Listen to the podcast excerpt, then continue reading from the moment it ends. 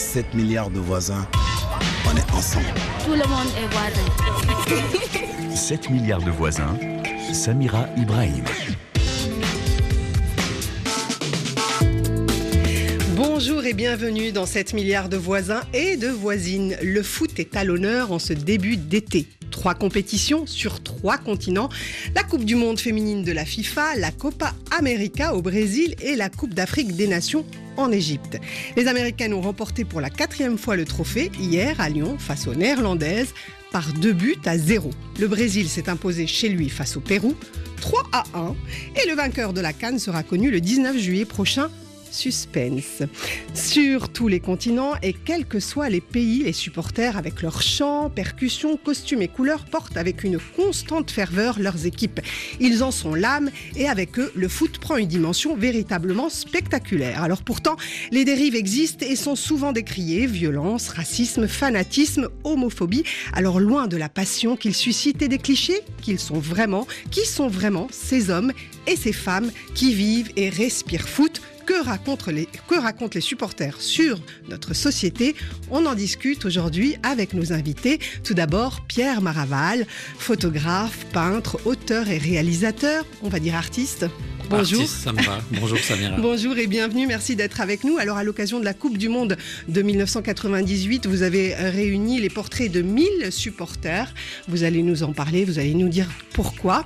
Et en duplex et grâce aux moyens techniques de France Bleu Normandie, avec nous Ludovic Lestrelin, sociologue à l'Université de Caen-Normandie, spécialiste des supporters, auteur de L'autre public des matchs de football aux éditions HE2S. Bonjour et bienvenue. Bonjour. Merci d'être avec nous. Je vous en prie.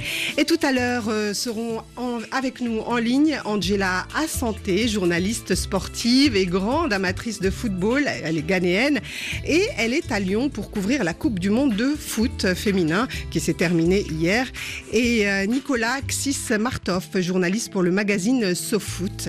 Euh, mais euh, vous aussi, les voisines et les voisins, euh, nous attendons vos témoignages. Dites-nous si vous êtes de fervents supporters. Dites-nous ce que vous apporte le foot vous aussi, les voisines, hein, on attend vos appels. Est-ce que vous êtes présente dans les gradins? Appelez-nous au 33 1 84 22 71 71 ou laissez-nous vos messages sur WhatsApp. Euh, tout à la fin de l'émission, euh, nous pourrons écouter la chronique de Charlie Dupio, l'Afrique qui gagne, portrait aujourd'hui de Aïsata Diakité, jeune entrepreneuse malienne.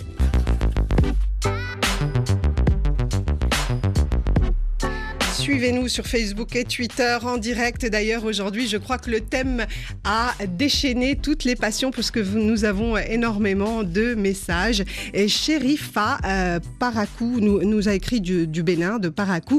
Je suis une femme qui aime le foot. J'adore le PSG et surtout Kylian Mbappé. Malheureusement, je n'ai jamais pu le voir en direct, mais si j'avais les moyens, je n'hésiterais pas à prendre l'avion. Je me suis déjà déplacée pour voir des équipes locales béninoises. Souleyman nous écrit Deka, de Dakar, du Sénégal. Je suis du genre à regarder les matchs tout seul. Quand mon équipe gagne, je suis heureux et je continue à regarder la télé pour savourer davantage le sacre de mon équipe. Cependant, quand mon équipe perd, je reste toujours devant l'écran pour essayer de voir avec les commentateurs ce qui n'a pas marché. Et du Tchad, nous avons également le message d'Osana. Quand il y a une belle action dans un match, je crie, je saute de joie comme si c'était moi qui jouais. Et quand mon équipe gagne, je me moque de mes amis qui soutiennent l'équipe adverse. Mon équipe, c'est le Real, mais je soutiens aussi le Ghana. Nous avons également de nombreux euh, auditeurs qui nous ont écrit sur Facebook, sur Twitter et euh, également des WhatsApp euh, que nous allons euh, écouter tout à l'heure. Mais tout de suite, je vous, propose, je vous propose de rentrer dans le vif du sujet. 7 milliards de voisins. C'est vous qui faites l'émission.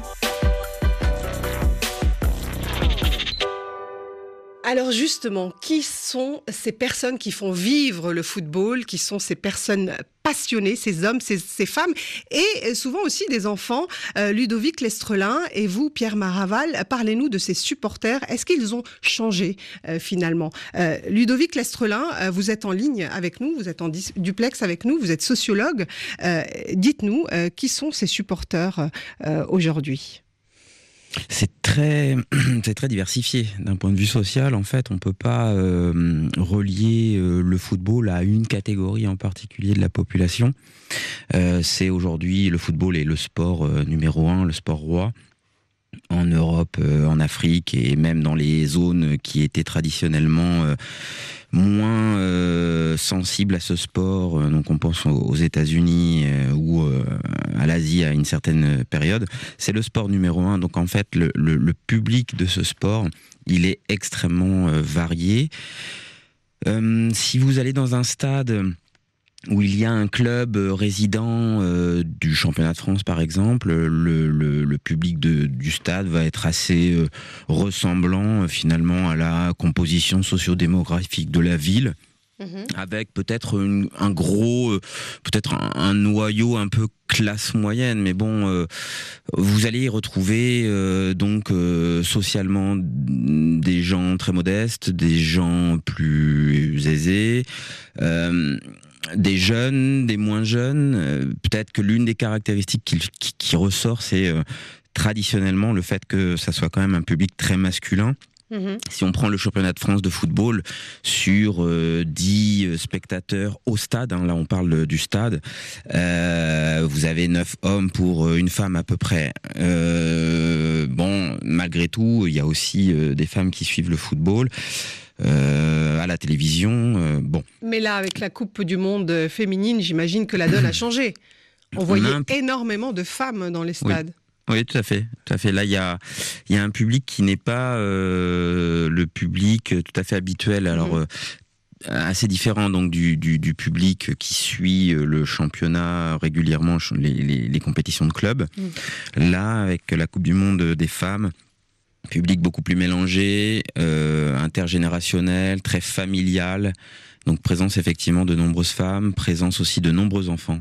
Euh, beaucoup de gens se sont déplacés au stade en famille. Euh, donc ça, ce sont des faits effectivement assez, assez marquants. Pierre Maraval, le sociologue a parlé, mais vous, en tant qu'artiste, comment vous pourriez nous présenter les, les supporters aujourd'hui? Est-ce que, puisque vous avez couvert, vous, euh, la Coupe du Monde de 1998, vous avez même euh, fait des expositions, mais euh, est-ce que vous sentez qu'il y a une différence entre les supporters que vous avez pu rencontrer, et vous allez nous parler évidemment de votre, de votre exposition et de votre travail artistique, et les supporters d'aujourd'hui qu'on voit dans les stades? Je, ne sais pas s'il y a une différence. Je crois que le phénomène est le même et c'est un phénomène, phénomène ancestral. Le, le supporter, c'est quelqu'un qui appartient à une famille. Et au-delà de cette famille, euh, il y a d'autres familles, elles peuvent être ennemies ou pas ennemies. C'est, de l'ordre de, de l'archétype, le, le fait d'être supporter. Et donc, euh, moi, ce qui m'intéresse, c'est qu'on en parle trop souvent comme euh, d'une masse indifférenciée. D'ailleurs, c'est ce qu'on vient de faire encore. C'est-à-dire, euh, il y a des femmes, des hommes, il y en a tant de pourcents, etc. Et moi, quand je suis allé à Marseille, euh, c'est vrai que, comme le disait monsieur euh, à l'instant, dans l'univers du football, comme le football est le sport le plus populaire au monde, les joueurs sont des stars tellement immenses que quelqu'un comme Neymar aujourd'hui, ou Messi, ou Ronaldo, sont des dieux vivants. Mais réellement, c'est des gens qui vivent dans un autre monde. Et au-delà de ça, il y a des gens qui les admirent, qui sont euh, comme des masses de fidèles, comme ça, dont on ne sait pas grand-chose au fond. C'est parce que si, si on les voit en train de, de crier ensemble, de temps en temps, on leur met un micro sous le nez à la sortie d'un match euh, où ils disent trois âneries. Et euh, moi, je, ne- je ne suis qu'un artiste, c'est-à-dire je me plante devant le paysage et j'essaye d'en prendre une partie et de le montrer. Mais quand je suis allé à Marseille, je suis allé pour rencontrer des supporters et on m'avait demandé, moi, puisque euh, pendant la Coupe du Monde de foot, il faut faire des grands événements, etc.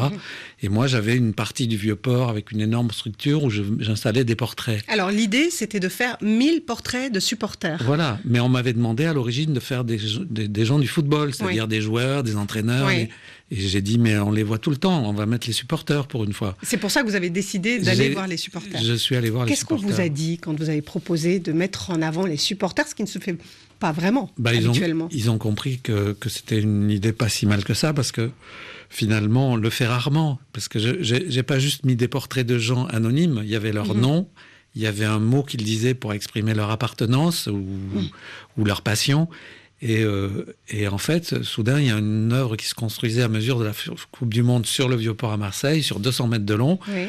où il y avait des centaines de gens qui venaient se voir, parce qu'à mesure que les gens euh, arrivaient pour supporter leur pays, euh, on les prenait, on les intégrait à l'œuvre. Et puis il y avait tous les Marseillais. Et soudain... Donc cette diversité dont parlait euh, Ludovic Lestrelin euh, était très présente, hommes, femmes, mais elle, du monde entier. Elle était présente, mais ce qui était intéressant, c'est que d'habitude, les supporters, ils sont ennemis. C'est-à-dire que quand vous avez les Hollandais contre les Brésiliens, ben, oui. ils se détestent et ils vont se battre. Et moi, je les ai mis tous ensemble. C'est les Marseillais qui accueillaient les, Sud les Sud-Africains, les Brésiliens, Donc les ils Italiens. se retrouvaient côte à côte face à votre, euh, à votre œuvre. Ils se trouvaient côte à côte, ils étaient ensemble et il y a eu des phénomènes extraordinaires, c'est-à-dire il y a eu des affrontements à un moment donné entre les Anglais et les Marseillais, très violents. Sur le Vieux-Port, ils étaient en train de lancer des cocktails Molotov, tous les commerces étaient fermés, etc. Et soudain, il y a eu une espèce de pacification au pied de mon tableau, parce qu'il était super éclairé en pleine nuit, etc. et, et, et, tout le monde, ils se sont regardés, puis tout le monde est parti content. Et pourtant, il y avait des actes de violence. Ah, il y avait des actes de violence extrêmement euh, importants. Mm -hmm. Donc, euh, si vous voulez, le fait soudain de prendre des gens qui sont considérés comme des hordes anonymes mmh. euh, et, et, soudain de les mettre en valeur comme on met des stars en valeur, c'est-à-dire on dit c'est eux, c'est voilà, mmh. et, et, ils étaient super contents les gens. Oui, parce qu'il y avait cette humanité derrière le supporter, il y avait ces vies de femmes et, et d'hommes qui étaient exposés. Je vais vous lire un message d'Eric qui nous, qui nous écrit du Bénin. Je supporte. Ah, Eric est avec nous. Euh, allô, bonjour Eric. Eric, qui supporte les écureuils parce qu'ils font la fierté et la joie du pays en ces périodes de tension politique. Ah, ça c'est important. Qu'est-ce que ça vous apporte le foot? Euh, J'imagine que ça met du baume au cœur, surtout quand votre équipe gagne. Bonjour oui, Eric. Oui, allô, comment allez-vous? Très bien et vous-même? Je ça va, je salue tous les voisins et les voisines. Allez-y Eric. Oui, ok, le foot m'apporte beaucoup, beaucoup, beaucoup, surtout en cette tension de post-électorale où ça ne va. Vous recevez? Oui, oui, tout à fait, nous vous écoutons. Oh, ok. Où vraiment c'est de la magie, quoi. Comme un coup de magie, le foot, la canne, la victoire des écureuils vient calmer vraiment les, les tensions. Tout le monde est uni autour du, alors, vous, quel genre de supporter vous êtes euh, Vous dites que euh, c'est vrai que quand il y a des tensions politiques, euh, le foot vous remonte le moral. Vous êtes très investi? Vous allez voir tous les matchs ou vous les regardez à la télé? Comment ça se passe? Non, moi je les regarde à la télé. Je suis au Bénin et ça se passe en Égypte, donc je regarde à la télé. Ah, vous regardez la canne alors? Oui, oui, oui, la canne. D'accord, très bien. Merci beaucoup, euh, Eric, pour votre témoignage. Nous avons en ligne euh, maintenant Angela Assanté, euh, journaliste sportive et grande amatrice de football. Euh, D'ailleurs, elle est ghanéenne et c'est une des seules journalistes ghanéennes à couvrir la Coupe du Monde féminine de la FIFA. vous étiez hier à Lyon. Dites-nous comment vous avez vécu cette victoire des Américaines. Bonjour, Angela. Angela Santé. Bonjour. Bonjour, comment ça Bonjour. va? Elle a la pêche, Angela. Hein oui, euh... comment ça va, Angela? Alors, je vous sens tellement heureuse. Vous étiez pour les Américaines ou pour les Néerlandaises? Alors, euh, moi, du coup, je suis quelqu'un qui, qui, supporte les joueuses mm -hmm. et pas les équipes. Ah. Et ma joueuse favorite, Carly Lloyd, se trouve sur les camps des Américains. Mm -hmm. Donc, mon choix est fait. Je supportais l'Amérique. Mais alors, j'ai vu que vous étiez aussi, votre, euh, votre bonne humeur dépendait aussi euh, des matchs. Euh, disons que vous êtes triste hein, quand ça se passe mal. Hein. Vous, vous, vous n'êtes pas en bah, grande en fait, forme. Moi, hein. Voilà, comme je disais, c'est ça tout dépend de, de, la performance du joueur ou de la joueuse que je, oui. je supporte dans le jeu. Par exemple, si, voilà, je vais prendre Ronaldo par exemple. La Juve a, a été éliminée de la Ligue des Champions mais Ronaldo a marqué deux buts euh, aller-retour euh, contre euh, l'Ajax. Ça va. Moi, je n'étais pas si triste que ça. Enfin, j'ai apprécié sa performance, donc ça va. Moi, j'ai bien mangé le soir. J'ai regardé les, les, les plaisanteries sur Twitter, parce qu'il y a toujours des grosses plaisanteries sur Donc vous continuez voilà. à suivre hein, ce qui se passe sur la toile. Absolument. Donc c'est drôle. hein. Enfin, moi, je le prends un peu à la légère. Mais quand ça se passe mal, vous êtes comment? Là, là, c'est difficile quand même. Ah, Bon, euh, c'est vrai que ça fait un peu longtemps que Ronaldo a très mal joué, ou par exemple, Carly Lloyd a très mal joué et s'est disqualifié. Donc, ça, ça fait longtemps que j'ai ressenti ça, mais c'est vrai que la dernière fois qu'il s'est passé quelque chose comme ça, bon, on est un peu triste, on veut même, on regarde pas les réseaux sociaux. Moi, à ce mhm. moment-là, je, non, je regarde pas, j'éteins tout, j'éteins mon ordinateur. Mais Angela, pour en revenir aux supporters, euh, Pierre Maraval euh, nous disait euh, qu'il trouvait malheureusement on parlait d'une horde euh, indifférenciée de personnes, on généralisait, alors que lui a pu euh, rencontrer des, des humains euh, très différents, des hommes, des femmes. Est-ce que vous regrettez ça aussi, qu'on mette finalement tout le monde dans le même sac et qu'on ne perçoive que les joueurs et qu'on ne prenne pas en considération les, les supporters? Bah pour moi, quand je vois les supporters et quand je compare l'aventure des supporters à la mienne, par exemple, en tant que journaliste indépendante qui couvre la plupart de mes frais moi-même sans hmm. être payé en retour. Moi, je, honnêtement, je dis chapeau aux supporters parce qu'ils ils, euh, ils investissent beaucoup d'argent, beaucoup de temps pour se déplacer et ils n'ont rien en retour. C'est, ils n'ont même pas une, une chance d'être rémunérés en retour. Ce qui les rémunère, c'est plutôt la passion. Hmm. Donc, vous imaginer tout, tout ce qu'ils ils investissent. Et en même temps aussi, euh, effectivement, pour généraliser, non, on ne peut pas généraliser les supporters. Premièrement, il y a, il y a plusieurs types de supporters pour moi. Euh, ayant couvert euh, des Coupes du Monde euh, en Azerbaïdjan, au Canada, en Russie, en France, maintenant, honnêtement, je trouve que, par exemple, les fans hollandais ont un, une toute autre manière de se comporter que les fans américains, par exemple. Mm -hmm. la même chose aussi avec les fans africains, par exemple, et même entre Africains. Hein. Oui. Les Nigérians, on les rencontre plus avec leurs trompettes euh, habillés tous de blanc et vert. Bon, ça, c'est quand ils ont la chance de voyager pour les tournois. Pour la Coupe du Monde, ils étaient très peu mmh. à mmh. cause des, des, problèmes avec les visas. Euh, les Ghanéens, eux, ils vont plutôt avec leur tambour, ce qu'on appelle le jama. Oui, des équipes Donc, beaucoup plus festives, d'autres qui dansent, d'autres voilà, qui dansent, utilisent la musique. Exactement, exactement. Euh, mais en gros, honnêtement, j'ai beaucoup de respect pour les fans. Justement, Angela, là, vous avez beaucoup de respect pour les fans, vous avez parlé de différents euh, styles de, de, supporters. Là, vous, vous, avez couvert la euh, Coupe du Monde féminine de la FIFA. Beaucoup de femmes dans les gradins, beaucoup euh, d'enfants, et comme euh, le disait Ludovic Lestrelin, donc un esprit plutôt très familial. Est-ce que vous pensez que ça va changer la donne? Moi, je trouve que ce, ce tournoi en France, premièrement, je voudrais remercier et euh, aussi euh, applaudir les, les organisateurs euh, français parce que ça a été une Coupe du Monde très, très, très réussie. Mmh. Beaucoup de records à la télé. ça a été suivi par des millions, alors des dizaines de 10, millions. De 11, 12 millions de téléspectateurs. On ne s'y attendait, attendait, pas. Hein. Voilà, 30 mmh. millions au Brésil pour Brésil-France. Mmh. 30 millions. C'est toute une nation. 30 millions, je vous rappelle que c'est la population ghanéenne. Voilà. Donc, honnêtement, pour moi, cette Coupe du Monde a changé beaucoup de choses. Donc, c'est un Avant succès. Mmh. C'est un succès fou. Parce que, et, et, aussi au niveau de la performance. Mmh. Honnêtement, les joueuses, elles ont mis le paquet. Parce qu'avant ça, on entendait les stéréotypes. Ah non, non, non, non, le football féminin, c'est lent et c'est mou.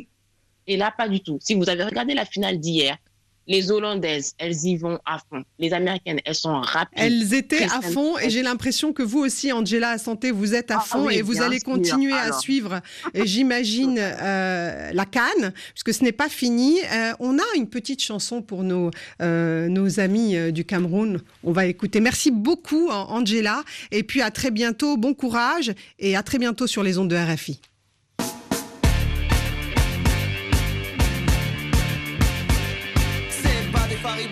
Vouliez un symbole Courir est une chose, marquer en est une autre. Jouer, voilà le mot, si possible, avec les autres. J'exprime la vie qui quand lui souffle dans le dos. Et j'ajoute un dicton.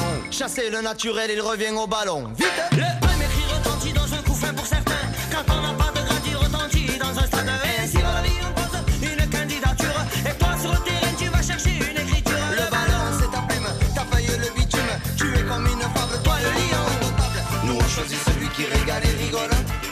Choisit celui qui régale et rigole. Cameroun. Cameroun. Cameroun. Cameroun. Redoutable en situation d'infériorité.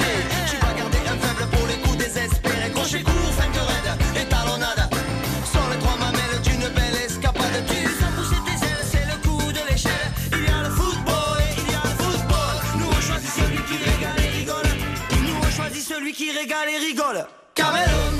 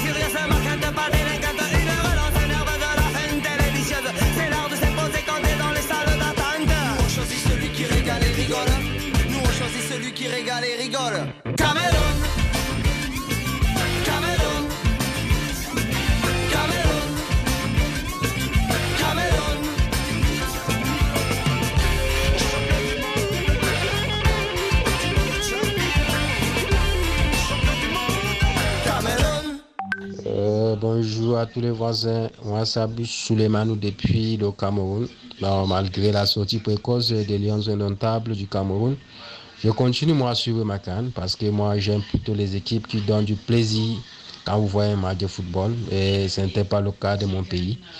Quand vous payez les pays comme le Mali, le Madagascar, l'Afrique du Sud, elles ne sont pas favoris de pas, mais aujourd'hui vous voyez du plaisir qu'elles donnent des spectateurs, le suspense qu'il y a là-bas, c'est ça le foot, c'est ça que moi je supporte.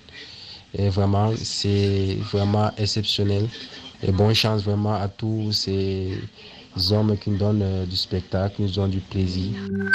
Merci Abdou euh, Souley du Cameroun euh, et euh, pour ce message. Et on rappelle que le Cameroun est sorti le 6 juillet en huitième de finale face à leurs meilleurs ennemis, le Nigeria, 3 à 2. On continue cette milliard de voisins.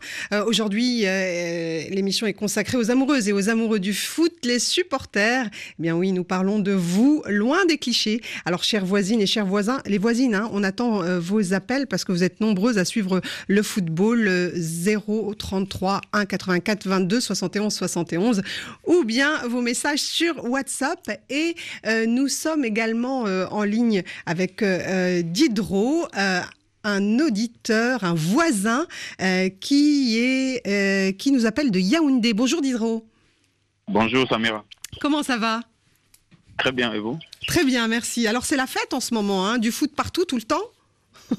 Eh Oui, c'est la fête et c'est un peu la défaite pour moi parce Oui, que l'une de mes équipes préférées, Oui. euh, l'une de mes équipes préférées qui est euh, l'équipe nationale du Cameroun n'est plus en course. Donc, Mm. euh, du coup, je suis un peu triste. Mais bon, euh, je suis désormais un supporter assez prudent parce qu'avant, c'était c'était du genre euh, à, à perdre du sommeil ou de l'appétit quand mes équipes préférées perdaient le match. Ah oui euh, euh, Oui, puisque j'ai trois équipes. J'ai le Paris Saint-Germain, j'ai l'équipe nationale du Cameroun et j'ai l'équipe de ma région ici au Cameroun qui s'appelle Bamboutos FC de Bouddha. Vous dites que vous êtes un supporter plus prudent pour éviter l'AVC ou l'arrêt cardiaque. À ce point, Eh oui, eh, à ce oui, point. Oui, oui, il le faut vraiment parce qu'avant, j'étais dans la peau de mes équipes. Vous savez, genre, vous aimez votre équipe inconditionnellement et vous voulez que votre équipe gagne ces matchs à tout prix. Donc, du coup, quand il n'y a pas de victoire, ça devient un peu frustrant. Et ce qui m'a fait vraiment devenir très prudent, c'est dernièrement le Paris Saint-Germain gagner 2-0 à Manchester et perdre 3-0 à Paris, Mm. alors qu'on est sûr d'avoir déjà gagné le match. Donc, du coup, ça, ça, ça, ça fait très mal. Vous êtes très très au fait, en tout cas, euh, Diderot. Diderot, vous avez raison de prendre soin euh, de vous. Euh, regardez avec prudence. Merci euh, infiniment de votre appel. Euh, je reviens vers vous, euh, Ludovic Lestrelin. Euh, vous êtes sociologue. On se rend compte quand même de l'engagement des supporters, de leur investissement psychologique, euh, physique, financier pour suivre tous ces euh, matchs. Euh, C'est vrai que euh, finalement, c'est pas ce qui en ressort, ce qu'il en ressort quand on parle des supporters en général.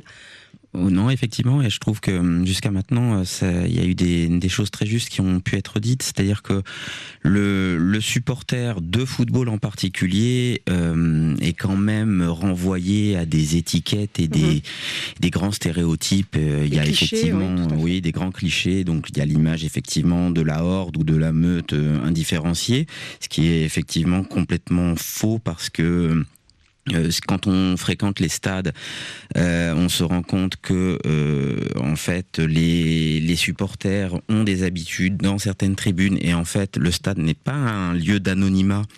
Les gens se connaissent et il y a même des figures de tribunes qui vont être connues. Euh, je connais le travail de Pierre Maraval pour avoir euh, beaucoup travaillé depuis une vingtaine d'années sur l'Olympique de Marseille.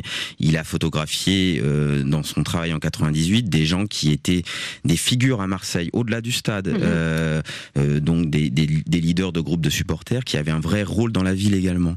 Euh, donc il y a effectivement tout un tas de, de, de, de clichés et de prêts à penser sur euh, cette activité. Et cette activité, elle, elle dépasse très largement hein, le fait de soutenir une équipe. Ça dépasse très largement des, des questions euh, simplement de résultats sportifs. Euh, c'est aussi de la sociabilité, donc du lien social. Euh, on va au stade parce que euh, on retrouve des connaissances et même des amis. Il y a toute une vie sociale. En oui, fait, Pierre hein, Maraval autour, euh, parlait d'appartenir à une famille. C'est vraiment ça. Euh, Pour, pour les gens qui. Oui. Oui, pour, bah, pour, pour les gens qui sont investis notamment dans des groupes organisés, euh, oui, très clairement, parce que cette activité, donc, elle va être régulière, il va y avoir construction d'habitudes, et il y a toute une vie associative qui dépasse largement euh, la présence au stade ou devant le poste de, de télévision. Il y a la préparation des matchs dans la semaine, euh, il y a, euh, pour certains groupes très organisés, la, le fait de pouvoir se réunir dans un local.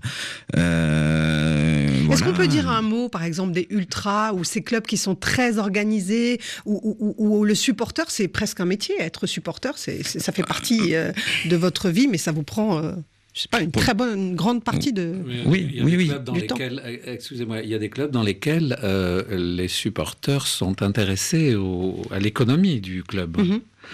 Ça a été le cas à Marseille. Ça a été le cas à Marseille, tout à fait. C'est le cas aussi en Amérique du Sud. Euh, où il y a effectivement euh, à Marseille il y a, il y a f- presque une forme de professionnalisation finalement de, du supporterisme dans les années 90 et il y a effectivement des leaders qui vont euh, en vivre. Et au-delà de ça c'est vrai que pour les gens qui sont très investis dans le supporterisme, donc dans un soutien organisé et collectif, euh, c'est une activité qui va euh, par- parfois et même souvent concurrencer l'engagement professionnel, ou la vie, la vie professionnelle, voire la vie euh, familiale.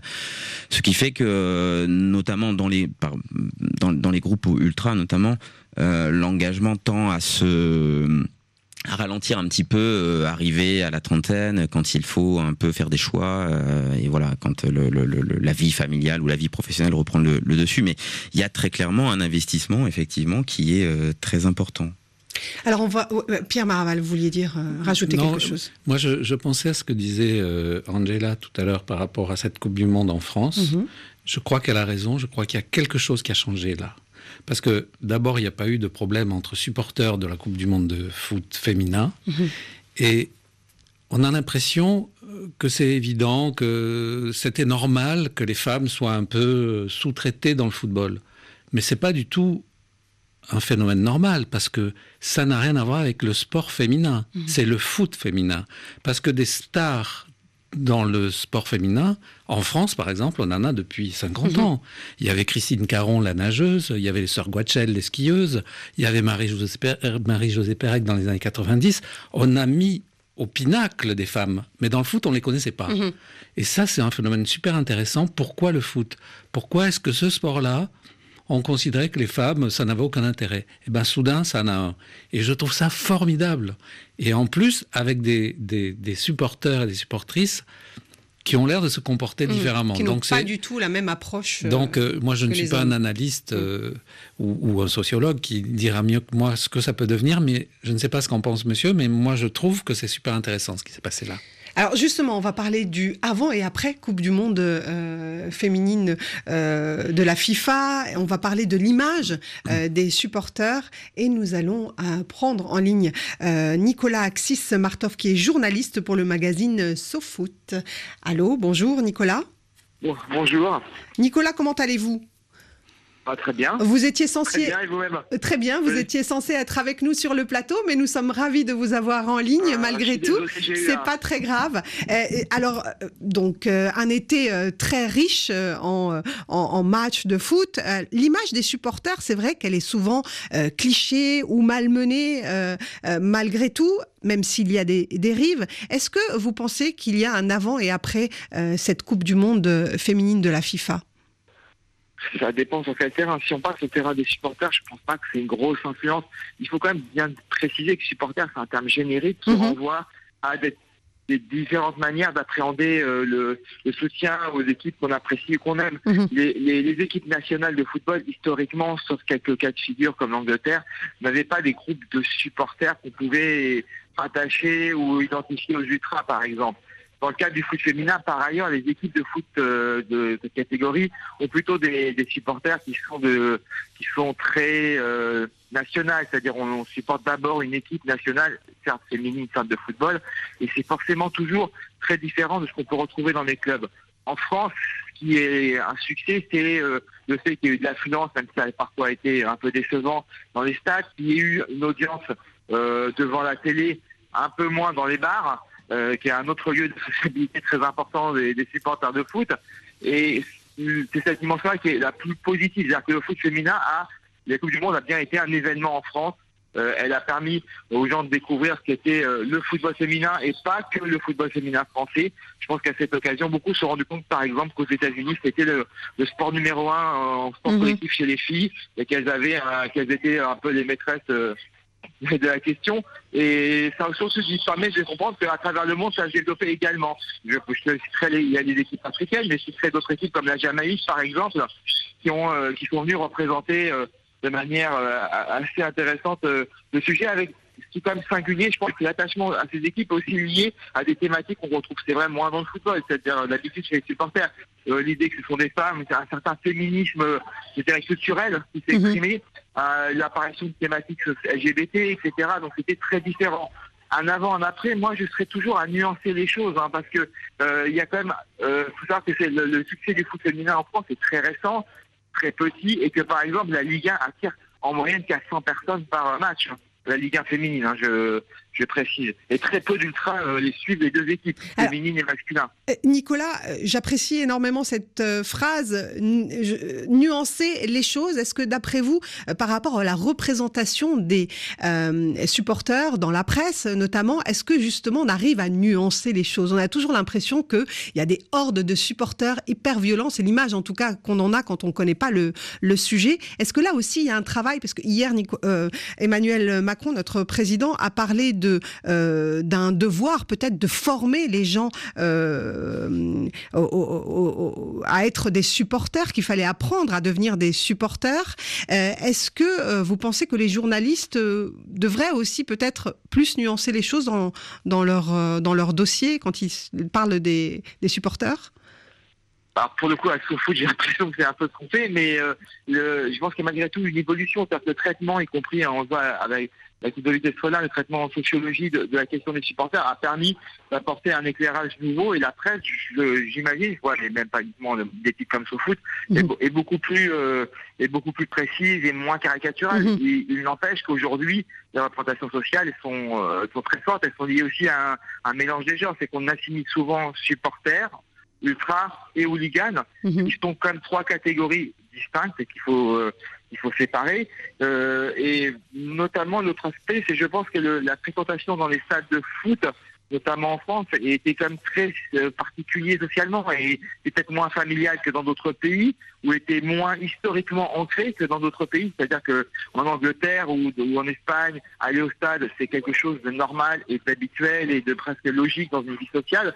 Ça l'était un peu moins en France, sauf quelques cas exceptionnels euh, comme Marseille par exemple ou lance, mais et encore c'est encore récent. Voilà, donc je pense que le, le, changement de perception des supporters, il y a quand même des éléments intéressants. Le ministère a mis en place une commission pour réfléchir avec eux sur les fumigènes, mm. etc. Et ça, donc c'est plutôt positif. Mm-hmm.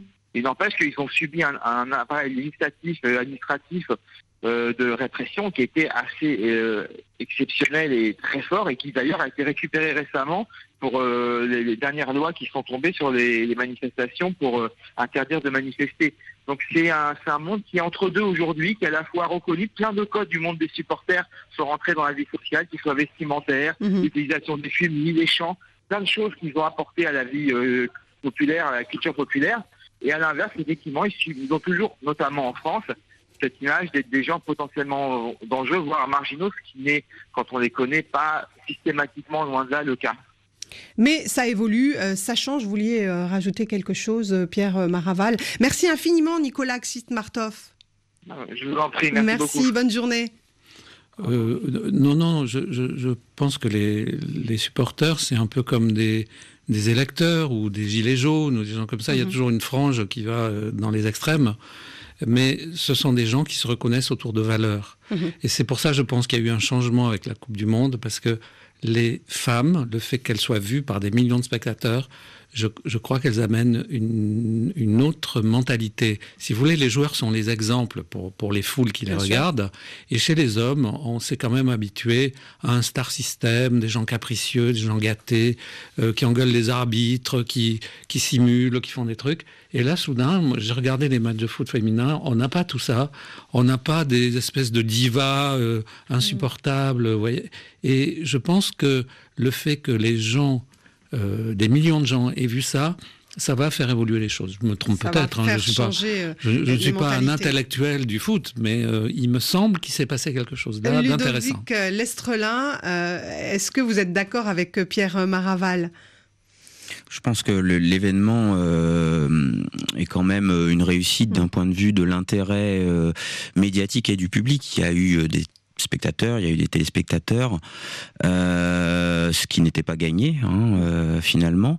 Et après, euh, oui, il faut être prudent malgré tout parce que je pense que ça, ça contribue à un changement sans doute qui va prendre du temps, mais un changement des représentations euh, sur euh, le football, sur effectivement la possibilité que des femmes jouent au football, regardent du football euh, en tant que spectatrices ou et apprécient ce sport, parce que effectivement ce sport a été longtemps un bastion masculin.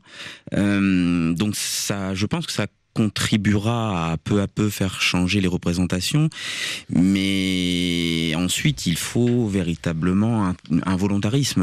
Euh, il n'y a pas de baguette, enfin il n'y aura pas d'effet magique, quoi. Hein. Euh, un événement ne peut pas changer les choses par lui-même. Il faut qu'après, ça se traduise par des politiques sportives. Euh, au niveau du ministère euh, des Sports et au niveau euh, des fédérations, de la Fédération française de football en particulier, qui a des déjà... décisions politiques. oui, tout à fait, bien sûr. Euh, en tout cas, est-ce qu'ils sont mal connus ou stigmatisés? La réponse a été un peu oui, que les choses sont en train de, de changer. merci infiniment à vous. je me rends compte qu'il y avait tellement de choses à dire et il y a encore tellement de choses à dire sur les supporters. Ce qui m'étonne, c'est que dans les messages qu'on a reçus, peu de... Bah, personne nous a parlé du sport féminin. Kevin de la RDC dit Je suis très déçu de la défaite des Léopards à la Cannes et des Hollandaises au mondial féminin. Ah si, lui euh, regrette euh, la défaite des Hollandaises. Euh, merci infiniment Pierre Maraval. Merci à vous Ludovic Lestrelin. Merci Angela Assanté et Nicolas Xis Martov. tout de suite, comme chaque lundi, nous retrouvons la chronique de Charlie Dupio, L'Afrique qui gagne. C'est le portrait aujourd'hui de Aïssata Diakité, jeune entrepreneuse malienne de 30 ans. Elle a lancé il y a plus de trois ans euh, Zahaban, euh, entreprise agroalimentaire basée au Mali. Elle y produit des jus de fruits et depuis quelques mois des confitures et des tisanes. Charlie Dupio l'a rencontrée, elle qui a grandi dans la région de Mopti, au centre du Mali. 7 milliards de voisins. Il y a des talents sur lesquels moi je parie. Vraiment, l'Afrique regorge de talents. J'ai grandi dans une famille très très entreprenante et euh, avec une mère euh, qui a toujours eu plusieurs entreprises à la fois et mon père euh, qui est aussi un entrepreneur dans l'âme, consultant économiste et en fait déjà dans notre maison il y avait pas mal de manguiers, goyaves et des légumes. Après, on avait un grand jardin sur quasiment deux hectares sur lesquels on faisait euh, la culture des céréales. Donc tout ce qui était fonio, mil, euh, les riz. Et euh, ça fait que tout ce qu'on mangeait à la maison provenait de notre champ directement en fait. Et une partie de ces produits sortis aussi du jardin étaient vendus en fait. Ma maman faisait beaucoup appel à de la main d'œuvre externe les jeunes qui quittaient le village, qui venaient couplés à ses enfants. Et déjà, quand j'étais euh, au collège, j'étais souvent responsable de ces entreprises parce qu'elles voyageaient. Elles me laissaient juste un cahier avec des objectifs euh, à atteindre d'ici son retour, en fait. Par exemple, par exemple, il y avait euh, une unité de lait où il y avait une quinzaine de salariés. Et donc, l'idée, c'était de faire le développement de ces produits auprès de toutes les alimentations, les boutiques. Par exemple, le week-end, je passais euh, la plupart de mon temps sur mon petit vélo, aller voir de boutique en boutique, euh, combien de lait ils ont vendu, quels sont les concurrents et comment on peut mieux se positionner. Et voilà, donc je faisais de la fidélisation pure et dure. Vous aviez quel âge à ce moment-là? Et à ce moment-là, j'avais 13-14 ans. on est quand même une famille assez grande. Nous sommes sept enfants avec papa et maman. Et euh, moi, je suis la sixième. Moi, j'aimais ça. Et c'était assez marrant de voir euh, combien j'ai vendu, combien ma soeur a vendu, combien mon frère a vendu et qui est le numéro un des commerciaux de la famille. Donc, euh, c'était assez marrant. Donc, je n'avais pas honte de pleurer souvent devant les boutiquiers juste pour faire beaucoup plus de chiffres. Je connaissais leur vie, leur famille, les problèmes qu'ils avaient. Ils prenaient mon lait et moi, j'étais contente. On a vraiment baigné dans ça. Ayant étudié l'agroalimentaire et étant ingénieur en agrobusiness, j'ai dit waouh, j'ai hérité de quelque chose en fait. Comment vous vivez cet héritage? J'avoue, c'est pas évident parce que euh, souvent je me dis est-ce que mes parents sont fiers de moi? Mon père, ma mère, c'est pas le genre de parents qui vont me dire euh, tout est bien en fait. Ils vont tout le temps me dire il faut faire mieux. J'ai beaucoup de salariés, mon entreprise ça croît, mais mes parents ils me regardent. Donc souvent la pression elle est là parce que j'ai peur de jouer pour euh, ne pas les décevoir aussi. mes parents ont fait leurs études supérieures en France ils ont eu à travailler, après ils sont rentrés au Mali. Donc vous étudiez euh, en France, vous étudiez où et quoi? J'ai été inscrite dans un lycée agricole privé, juste à côté d'Amiens, 5 minutes d'Amiens dans la Somme. Dans le nord de la France nord de la France. On faisait pas mal de travaux pratiques. On travaillait beaucoup avec les matières premières européennes. Et moi, à la maison, j'avais tout type de matières premières qui venaient du Mali, qu'on utilisait. Quand on faisait la confiture d'orange, le week-end, moi j'allais tester bien sûr la confiture soit du biscuit ou à base de baobab. Donc dans la résidence étudiante, j'en faisais. À chaque fois, on faisait des soirées, euh, je, faisais mes petits jus, j'amenais avec moi ou des yogourts fruités. Et par exemple, c'était quoi les premiers jus que vous avez faits? On va dire la reine, c'était euh, un cocktail de hibiscus, mangue et baobab. En fait, quand je faisais ça et les gens goûtaient, ils disaient mais c'est trop bon, c'est quoi? Je dis ah c'est les matières premières du Mali et tout. Donc ça fait qu'actuellement tous les produits que j'ai lancés au sein des avant, ils ont été testés avant quand j'étais étudiante. Et c'est ce qui a fait que j'ai choisi aussi de faire un master spécialisé en agro-business. L'entreprise officiellement a été créée euh, en fin 2015 Aujourd'hui, euh, l'entreprise emploie une soixantaine de personnes. Et après, en amont de la chaîne de valeur, on travaille avec euh, près de 5000 petits exploitants agricoles à travers le Mali, qu'on forme, qu'on coach, auprès de qui on prend les produits qui sont acheminés à Bamako, où se trouve l'unité de transformation. En termes de chiffres, euh, vous produisez combien de jus par mois, par an? En bouteilles de jus, on est aux alentours des 5000 bouteilles jour. Ce sont des petites bouteilles. Hein. Nous, on fait des bouteilles individuelles. Et sur ces 5000 bouteilles par jour, combien sont exportées? En fait, l'export, tout confondu, donc marché sous-régional et euh, la France, on va dire c'est euh, environ 35% qui est exporté. Le reste, c'est le marché local. Une petite bouteille comme ça de jus. Alors là, euh, vous avez ramené un jus mangue baobab et puis un jus la reine, hibiscus mangue baobab. Ça, c'est celui, que, celui de l'origine, celui que vous avez fait pendant vos études. Ça coûte combien Ces bouteilles au Mali sont vendues aux alentours de 600 francs CFA, 650 francs CFA dans les supermarchés. Donc un euro Un euro environ. Et je trouvais pas assez innovant de faire du jus de bissap classique, de faire du jus de gingembre classique que tout le monde fait à la maison et qui est vendu dans les sachets de 5 francs CFA dans la rue. Parce que si je fais du copier-coller, ça n'a pas de sens. Je pense que c'est aussi, c'est ça qui doit être la force de l'entrepreneuriat en Afrique pour faire quelque chose de différent. Qu'est-ce que c'est pour vous, Aïssata Diakité, l'Afrique qui gagne? Pour moi, l'Afrique qui gagne, c'est euh, une Afrique qui propose ses produits sur son marché et aussi sur le marché international en fait, et qui est acceptée comme les autres en fait. Au niveau local, ça demande beaucoup d'efforts parce que le marché local a été habitué à des produits importés.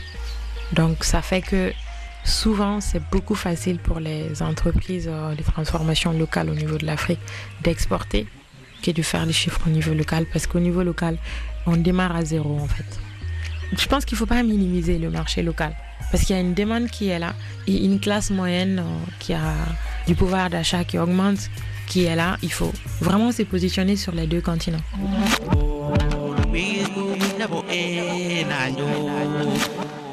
C'était l'Afrique qui gagne avec Aïssa Diakité au micro de Charlie Dupuis.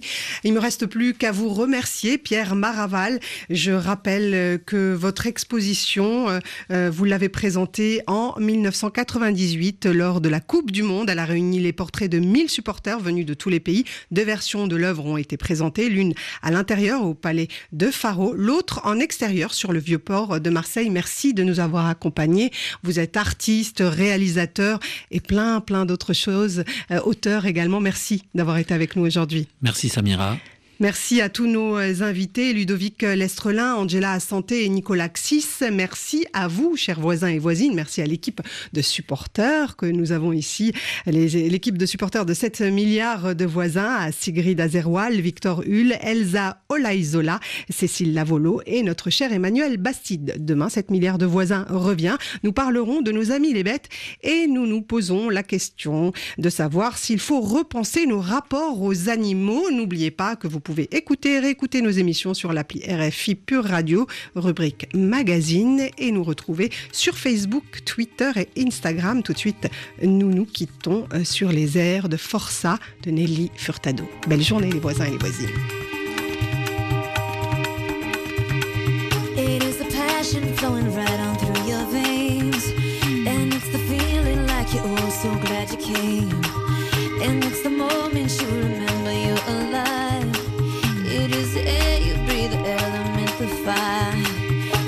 the flowers.